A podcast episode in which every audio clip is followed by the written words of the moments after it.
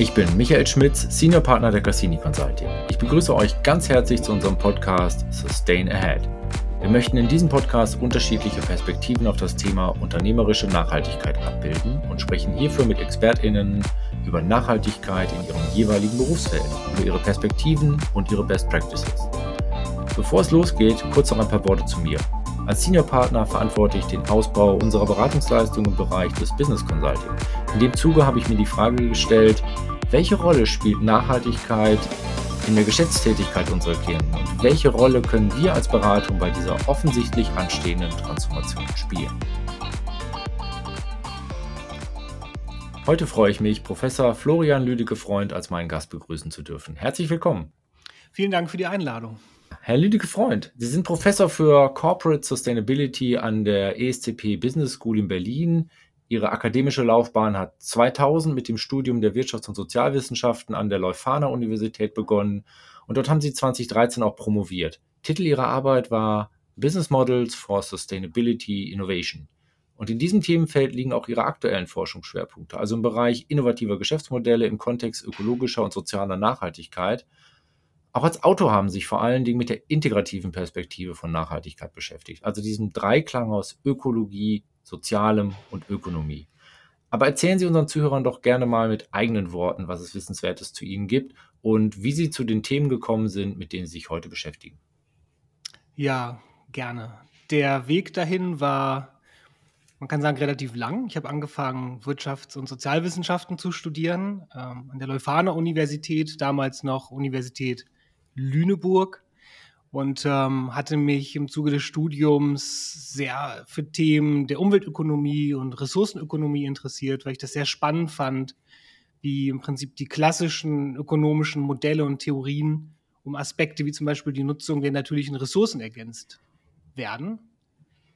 Und das hat mich dann letzten Endes an den Lehrstuhl von Professor Stefan Scheidegger geführt, an dem ich meine Diplomarbeit geschrieben habe, noch eher zu einem, ich sag mal so makro- oder politikorientierten Thema. Es ging um Emissionshandel, es ging um die Energiewirtschaft. Bin dann auch für die Promotion bei Professor Scheidegger geblieben und bin dann schließlich sozusagen auf die betriebswirtschaftliche Ebene gekommen und habe mich mit Themen des Nachhaltigkeitsmanagements, Nachhaltigkeitsinnovation, nachhaltigem Unternehmertum beschäftigt. Und dabei habe ich dann für mich äh, im Prinzip das Thema nachhaltige Geschäftsmodelle entdeckt, das mich bis heute noch äh, stark äh, motiviert und dem ich mich heute noch sehr intensiv widme. Mhm, danke. Ähm, Sie verknüpfen in Ihren Veröffentlichungen ähm, und auch in dem, was wir in dem Vorgespräch schon hatten, häufig die Begriffe Innovation, Nachhaltigkeit und Geschäftsmodell. Wie greifen diese Themen ineinander? Man kann das vereinfacht vielleicht so zusammendenken, dass man davon ausgeht, das Ziel ist, eine nachhaltige Entwicklung zu erreichen, also Beiträge zu einer nachhaltigen Entwicklung zu leisten.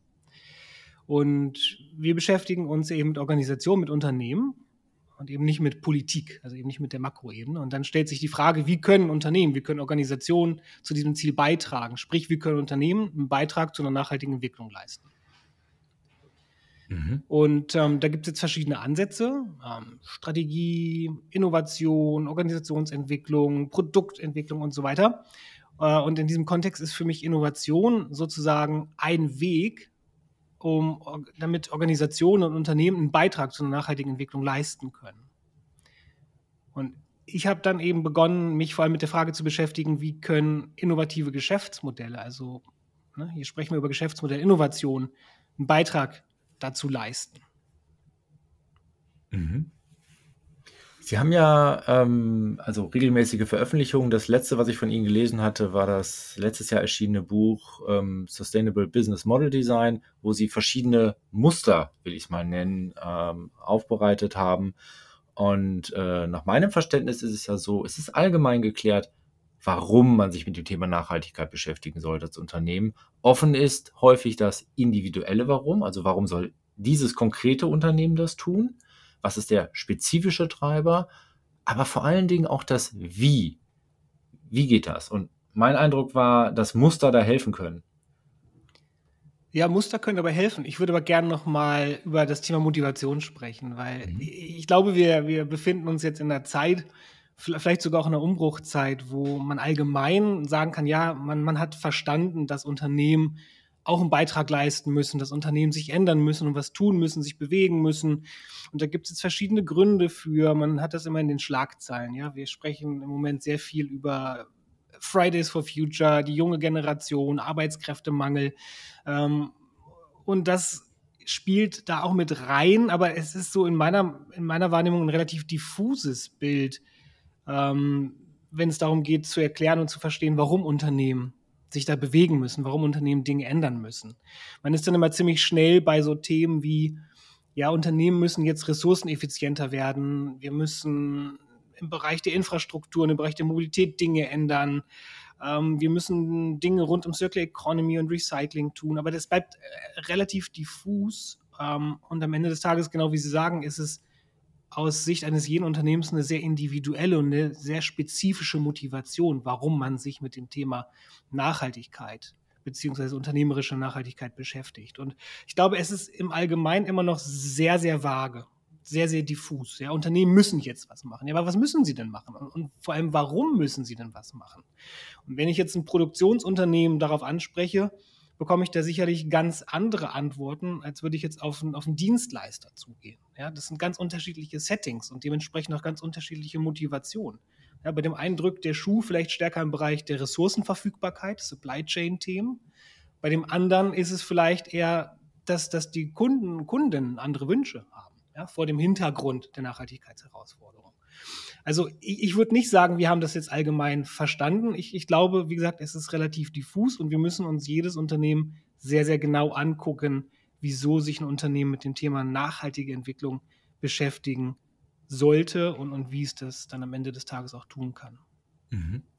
Eine der, der Treiber, die so allgemein äh, zitiert werden, ist natürlich auch die nachwachsende Generation, also die Ansprüche, die Werte, die Sicht der nachwachsenden Generation auf das Thema.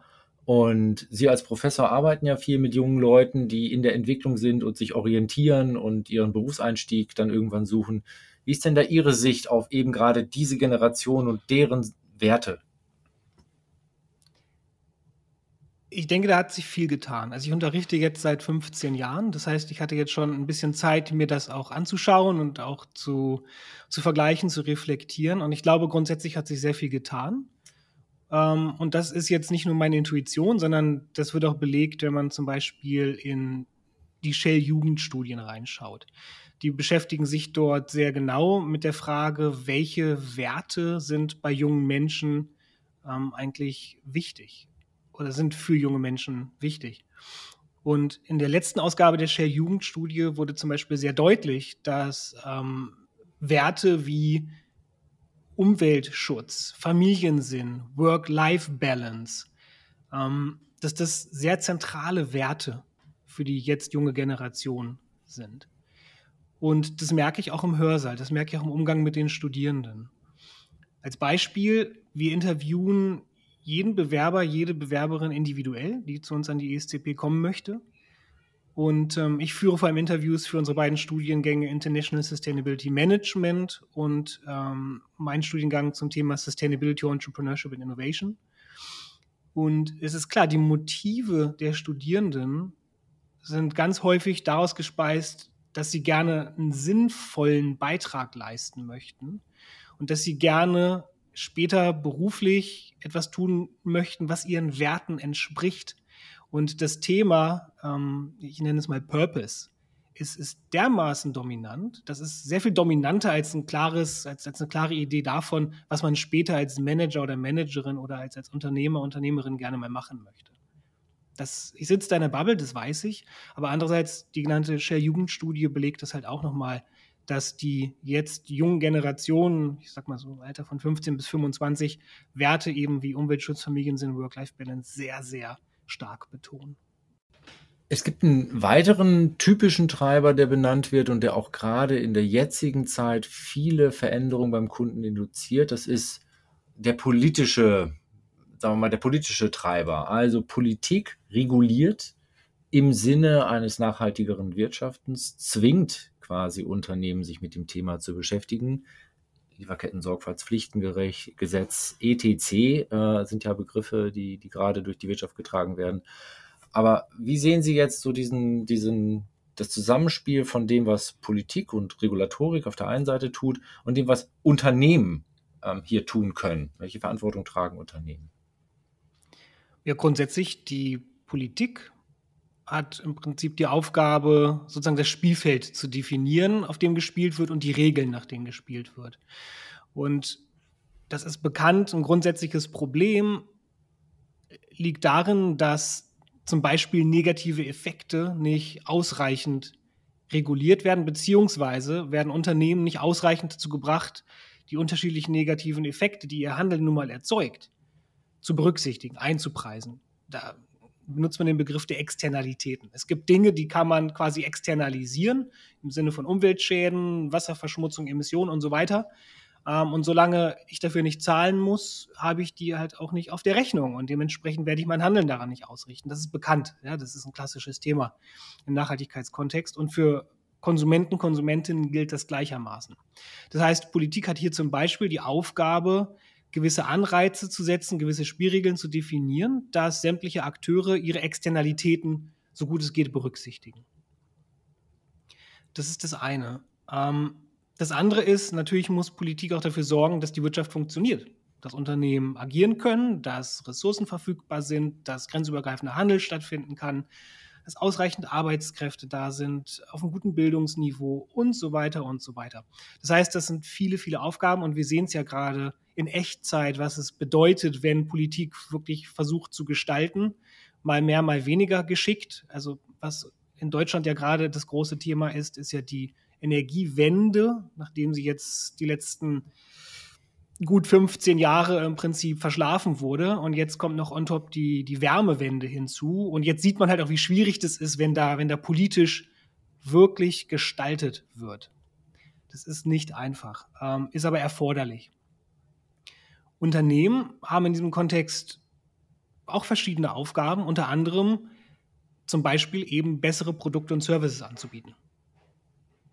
Ja, das ist für mich die ganz essentielle Funktion von Unternehmen.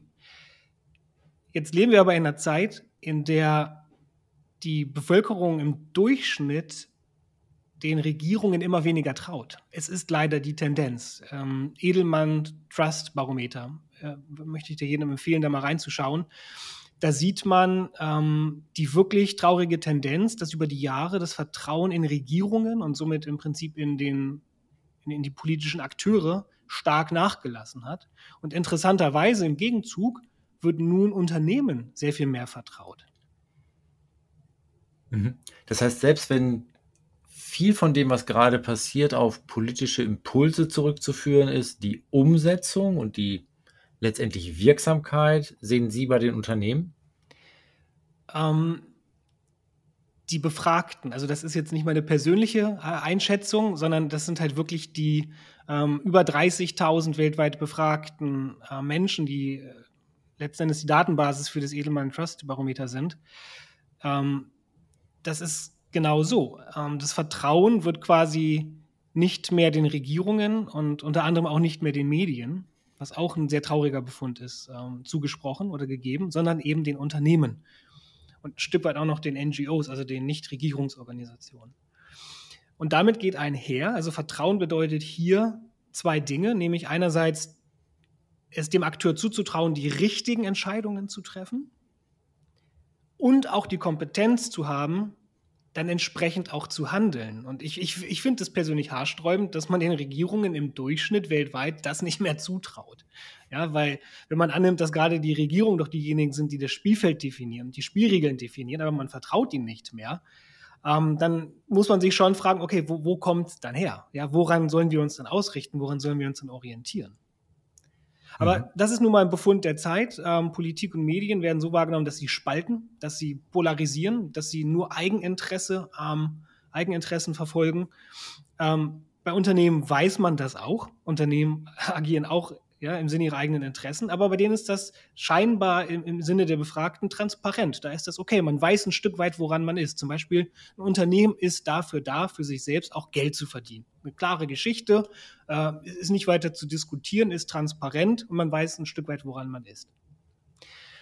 Wir können das jetzt wieder quasi verknüpfen mit dem Thema, worüber wir schon gesprochen haben, die junge Generation. Was heißt das jetzt ähm, für die junge Generation? Äh, und gleichzeitig aber auch eben für die Unternehmen. Das heißt, Unternehmen müssen der jungen Generation jetzt sehr klar kommunizieren, sehr klar machen, dass Unternehmen diese Verantwortung auch übernehmen und bereit sind, sie auch ehrlich und kompetent zu übernehmen. Das ist in meiner Wahrnehmung ein ganz entscheidender Faktor heutzutage bei der Arbeitgeberwahl. Das heißt, wenn Unternehmen eben junge Studierende oder eben dann Graduierte ähm, für sich gewinnen möchten, dann müssen sie sich dessen bewusst sein, dass von Unternehmen heutzutage sehr viel mehr erwartet wird als, ich sag mal, einfach nur ein Arbeitsplatz und ein Einkommen. Ja, es geht, es geht wirklich um die Gestaltung von, von Wirtschaft und Gesellschaft. Und das erwarten die jungen Menschen heute von Unternehmen. Mhm. Ja, vielen Dank.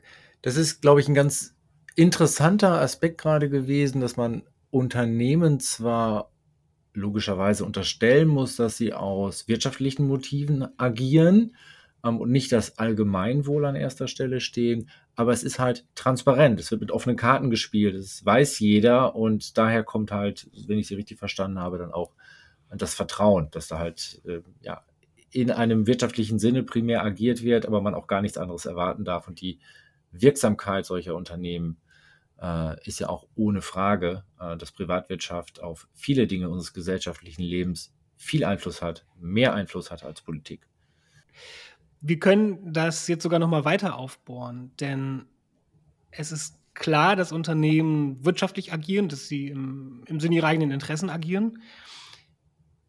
Und das macht die Sache transparent, das macht im Prinzip klar, woran man ist. Jetzt kommt aber noch eine weitere Komponente hinzu, und die sehe ich auch wieder eben bei den jungen Menschen, insbesondere bei den jungen Menschen im Hörsaal. Das wird nicht mehr notwendigerweise als legitim akzeptiert dass Unternehmen im Eigeninteresse agieren. Das macht die Sache jetzt noch komplexer, weil man schreibt den Unternehmen zwar die Kompetenz zu und auch die Fähigkeit, die richtigen Entscheidungen zu treffen. Äh, man weiß, woran man ist. Die wollen Geld verdienen. Sie müssen Geld verdienen, weil sie anders nicht überleben können. Ähm, aber das wird nicht mehr sozusagen akzeptiert als sozusagen eine Universalbegründung ähm, für das, was Unternehmen tun und dass das legitim sei, was sie tun. Was ich zunehmend wahrnehme bei den jungen Menschen, ist eben auch die Erwartung, dass Unternehmen tatsächlich auch eben sich stärker am Gemeinwohl orientieren und damit auch gewisse, ich sag mal, politische Funktionen durchaus auch übernehmen. Da heißt es dann immer sozusagen, ja, Profit versus People ähm, oder ja, der böse Kapitalismus und am Ende sei dann der Kapitalismus an allem schuld. Ähm, das heißt, da wird ganz stark hinterfragt, ob so typische klassische lehrbuchmäßige Motivationen für unternehmerisches Handeln heutzutage noch legitim sein können. Studierenden sind da sehr, sehr kritisch und erwarten im Prinzip, dass man heutzutage Unternehmen und unternehmerisches Handeln auch ein Stück weit als ein Instrument zur Problemlösung sieht. Und das ist das, was wir versuchen in unseren Studiengängen auch zu vermitteln. Herr Lüdecke Freund, wenn Unternehmen jetzt, wie Sie sagen, mehr Verantwortung tragen und die junge Generation das auch fordert von ihrem zukünftigen Arbeitgeber, dass da mehr als nur wirtschaftliches Handeln im Vordergrund steht. Was können Sie denn Ihren Studierenden mit an die Hand geben, damit sie eben diesen Bedarf, diesen Wunsch an ihren zukünftigen Arbeitgeber auch umsetzen können? Ja, Studierende wünschen sich da natürlich möglichst konkrete Instrumente. Und ähm, konkrete Instrumente, die man dann in der Praxis auch direkt anwenden kann. Und wir hatten ja schon darüber gesprochen, ich habe mich seit langer, langer Zeit mit dem Thema nachhaltige Geschäftsmodelle beschäftigt. Und in diesem Kontext haben wir auch sehr umfassende Studien angestellt unter der Fragestellung, welche Arten von nachhaltigen Geschäftsmodellen gibt es denn eigentlich? Und dazu haben wir, Sie sprachen es schon an, eben auch letztes Jahr ein Buch veröffentlicht, in dem wir 45 Muster beschreiben. Ähm, und diese 45 Muster fassen das zusammen, was wir in den letzten Jahren sozusagen gefunden haben, wie Unternehmen ihre Geschäftsmodelle nachhaltiger gestalten können. Haben Sie ein Beispiel, was so ein Muster ist? Zum Beispiel Green, Razor and Blade. Oh. Razor Blade, also der Rasierer und die Klinge, also Razor und Blade ist ein sehr, sehr bekanntes, auch im konventionellen Bereich äh, häufig genutztes Geschäftsmodell. Ich nenne jetzt mal äh, die Nespresso Kaffeemaschine. Da haben Sie eine, eine, eine, Kaffeemaschine, die Sie in der Regel auch zu einem relativ günstigen Preis erwerben können. Und damit dann am Ende des Tages Kaffee dabei rauskommt, brauchen Sie eben die Kapseln. Und die sind dann hochpreisig. Und, und die Logik dahinter ist, äh, eine Art Login zu kreieren. Ich habe die Kaffeemaschine und wenn ich die nutzen will, beziehungsweise wenn ich Kaffee haben möchte, muss ich ja immer wieder diese Kapseln, die zu der Maschine passen, nachkaufen. Das heißt, ich habe im Prinzip das Basisgerät, die Kaffeemaschine und die Kapseln dazu. Ähm, der Begriff Razor und Blade kommt daher, dass das ursprünglich ähm, genutzt wurde, um eben teure Rasierklingen äh, an den Mann oder die Frau zu bringen, weil man kauft sich halt sozusagen einmal den Griff des Rasierers und jetzt will man ja nicht jede Woche einen neuen Griff kaufen. Das heißt, ja, kaufe ich halt diese Klingen immer wieder nach. Das ist die gleiche Logik. Und jetzt ist die Frage, gibt es das sozusagen auch in grün oder in nachhaltig? Weil die Effekte von Espresso oder auch im Bereich der, der, der äh, Rasierer kennen wir, da entsteht jede Menge Müll, weil da ist eine Menge Verbrauchsmaterial mit dabei. Jetzt die Frage, gibt es das in grün oder in nachhaltiger? Und da nutze ich immer ganz gerne den, den Fall SodaStream. Sie kennen das, man kann sich damit zu Hause oder im Büro selbst ähm, Sprudelwasser herstellen. Und das ist durchaus ein Fall, wo, wo ich das Potenzial sehe, dass dort ähm, ressourceneffizienter ähm, im Prinzip eine Konsummöglichkeit bereitgestellt wird. Also ich habe jetzt sozusagen den, den, den Wassersprudler und ich habe die Wasserflasche und beide Komponenten benutze ich sehr, sehr lange, immer, immer wieder. Und alles, was ich austauschen muss, ist der CO2-Zylinder, ja, die, die, die Gaskartusche sozusagen. Und das insgesamt verglichen mit dem Standard-Setting, in dem man sich vielleicht Sprudelwasser in Plastikflaschen kauft, sollte über die Zeit tatsächlich zu einer Ressourcenschonung beitragen. Natürlich werden immer noch Ressourcen verbraucht, aber verglichen mit dem Setting, wenn man sich als Familie zum Beispiel jedes Jahr hunderte Plastikflaschen kauft und die dann einfach wieder wegschmeißt, ist das sicherlich ein sinnvolleres und besseres Setting. Ja, Razer in dem Fall ist der Wassersprudler, Blade in dem Fall ist der CO2-Zylinder, den ich halt regelmäßig nachfüllen oder austauschen muss interessant aus Geschäftsmodellsicht ist, es scheint gut zu funktionieren. Wenn man in die Zahlen von SodaStream reinschaut, die wenigen, die man bekommt, dann sieht man, dass durchaus der Großteil des Umsatzes mit den Verbrauchsmaterialien, also in dem Fall mit dem Gas, mit dem CO2 erzeugt wird. So, und das ist etwas, was sehr, sehr effizient bereitgestellt werden kann. Die Zylinder zirkulieren, sie werden genutzt, wieder befüllt, genutzt, wieder befüllt und so weiter. Das heißt, in diesem Green Razor and Blade kommen eine Menge interessante Geschäftsmodellaspekte zusammen, die SodaStream eben erlauben, ein erfolgreiches und im besten Fall auch ressourcenschonendes Geschäftsmodell ähm, anzuwenden. Mhm. Also eine, eine Verwendung des aus wirtschaftlicher Sicht durchaus interessanten Modells äh, des Logins, mhm. der, der Bindung des Kunden, der, dass man ihn auch abhängig macht im Endeffekt mhm. davon, äh, Sachen nachzukaufen, aber das auf eine Art und Weise, dass das nicht zu einer, ja, zu einer Müllfabrikation führt ähm, und zu einer Wegwerfgesellschaft führt. Diese genau das ist der Punkt. Also man, man darf sich da auch keine falschen Vorstellungen machen. Natürlich hat das auch einen negativen Impact, wenn SodaStream die Wassersprudler herstellt, das Gas nachfüllt, die Kartuschen produziert. Aber die Frage ist ja immer, mit welchem Ausgangsszenario vergleiche ich das mhm. denn? Und äh, wenn ich zum Beispiel mir mein eigenes Setting hier zu Hause anschaue, wir haben früher durchaus große Mengen Plastikflaschen gekauft und weggeschmissen am Ende des Tages. Das hat aufgehört in dem Moment, als wir den Wassersprudler uns angeschafft hatten. Ähm, wenn ich mir aber so ein Standard Razor Blade Modell anschaue, wie Nespresso zum Beispiel, und dann überlege, okay, welches Setting wurde hier eigentlich durch den Nespresso-Ansatz ersetzt, dann ist das das Setting, in dem ich loses Kaffeepulver und Papierfiltertüten genutzt habe. Ich habe dazu jetzt keine Lebenszyklusanalyse gemacht, aber rein intuitiv würde ich schon sagen, dass das Nespresso Razor Blade Geschäftsmodell vor allem erstmal eines produziert, nämlich jede Menge Müll, der vorher nicht angefallen ist. Auch dazu findet man nur sehr schwer Zahlen, aber was ich gefunden habe, ist, dass jede Minute weltweit 12.000 Nespresso-Kapseln konsumiert werden und in Summe da ist nur sehr, sehr wenig Aluminium drin in jeder Kapsel, aber in Summe führt das zu einem Müllberg von 6000 Tonnen Aluminiummüll jedes Jahr. Und was macht Nespresso jetzt in Reaktion darauf, um sich wieder sozial verantwortlich und grün darzustellen? die machen jetzt Rücknahmeangebote, auch schon seit längerem, und machen aus ihrem Aluminium-Kapselmüll, machen sie jetzt hochpreisige Kugelschreiber, Fahrräder und sonst irgendwelche Gimmicks. Und das finde ich sehr schwierig, ähm, weil sozusagen man kam hier mit einem neuen Geschäftsmodell in den Markt, was wunderbar funktioniert. Die sind wahnsinnig erfolgreich damit.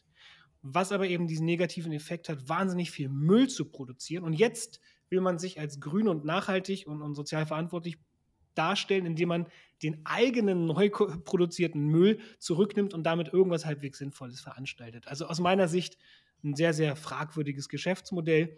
Und wir haben eben geschaut, Razer und Blade gibt es das auch in besser, in grüner, in nachhaltiger. Ich hatte es mit SodaStream ja beschrieben und das ist nur eines von 45 Mustern, die wir insgesamt gefunden haben. Und um jetzt den Bogen zu Ihrer Frage zu schließen, was geben wir den Studierenden eigentlich an die Hand? Das ist zum Beispiel ähm, der Ansatz nachhaltiges Geschäftsmodell Design als ein konkretes Instrument, zum Beispiel eben mit den 45 Mustern, die man direkt als eine Inspiration nehmen kann für Innovationsprojekte, für Geschäftsmodellprojekte. Und die Studierenden arbeiten damit gerne im Hörsaal. Wir machen damit diverse Projekte, Workshops und, und, und auch Hands-on-Übungen, äh, wo durchaus auch Unternehmen, Unternehmerinnen äh, zu uns in den Seminarraum kommen und das mit uns gemeinsam machen. Danke. Ähm, toller Einblick, spannender Einblick und ähm, Sie hatten ja ähm, dankenswerterweise jetzt auch ein paar empirische Belege reingebracht, die ähm, das, was man allgemein so wahrnimmt, auch nochmal ähm, dokumentieren, dass wir hier ein, eine Verlagerung haben von der Wirksamkeit von Politik hin zu der Wirksamkeit von Unternehmen und dass ähm, die Art und Weise, wie Unternehmen agieren, ähm, ja auch für die nachwachsende Generation, um bei dem Begriff zu bleiben, ja auch entscheidungskritisch ist. Ähm, wen suche ich mir als Arbeitgeber aus, aber äh, wessen Kunde möchte ich eigentlich auch sein? Denn ähm, natürlich ähm, spielt auch das eine Rolle. Vielen Dank. Ähm, zum Abschluss unseres äh, Interviews hätte ich noch ein paar Fragen, ein paar Sätze, von denen ich oder über, wo ich Sie gerne bitten möchte, die zu vervollständigen. Der erste Satz ist: Die größte Herausforderung meines Arbeitsbereichs in Bezug auf Nachhaltigkeitsthemen sehe ich aktuell in der direkten und effektiven Umsetzung unserer Forschungsergebnisse in die Praxis. Zweite Frage. Die größte Chance meines Arbeitsbereichs in Bezug auf Nachhaltigkeit sehe ich aktuell in der schnelleren und direkteren Umsetzung unserer Forschungsergebnisse in die Praxis. und last but not least, Digitalisierung und Nachhaltigkeit gehen Hand in Hand, weil das sehe ich jetzt eher kritisch. Ich sehe da keine direkte Kausalität sozusagen, dass Digitalisierung zu mehr Nachhaltigkeit führt. Vielen Dank. Sicherlich ein weiterer Punkt, den man ausführlich noch diskutieren könnte, aber unsere Zeit für heute ist rum. Danke Ihnen für diese Einsichten, ähm, für das freundliche und informative Gespräch und wünsche Ihnen noch viel Erfolg ähm, in Ihrer Funktion an der Hochschule, aber auch als Autor und äh, dass Sie den Einfluss auf Unternehmen äh, in die richtige Richtung lenken. Vielen Dank für die Einladung, hat Spaß gemacht.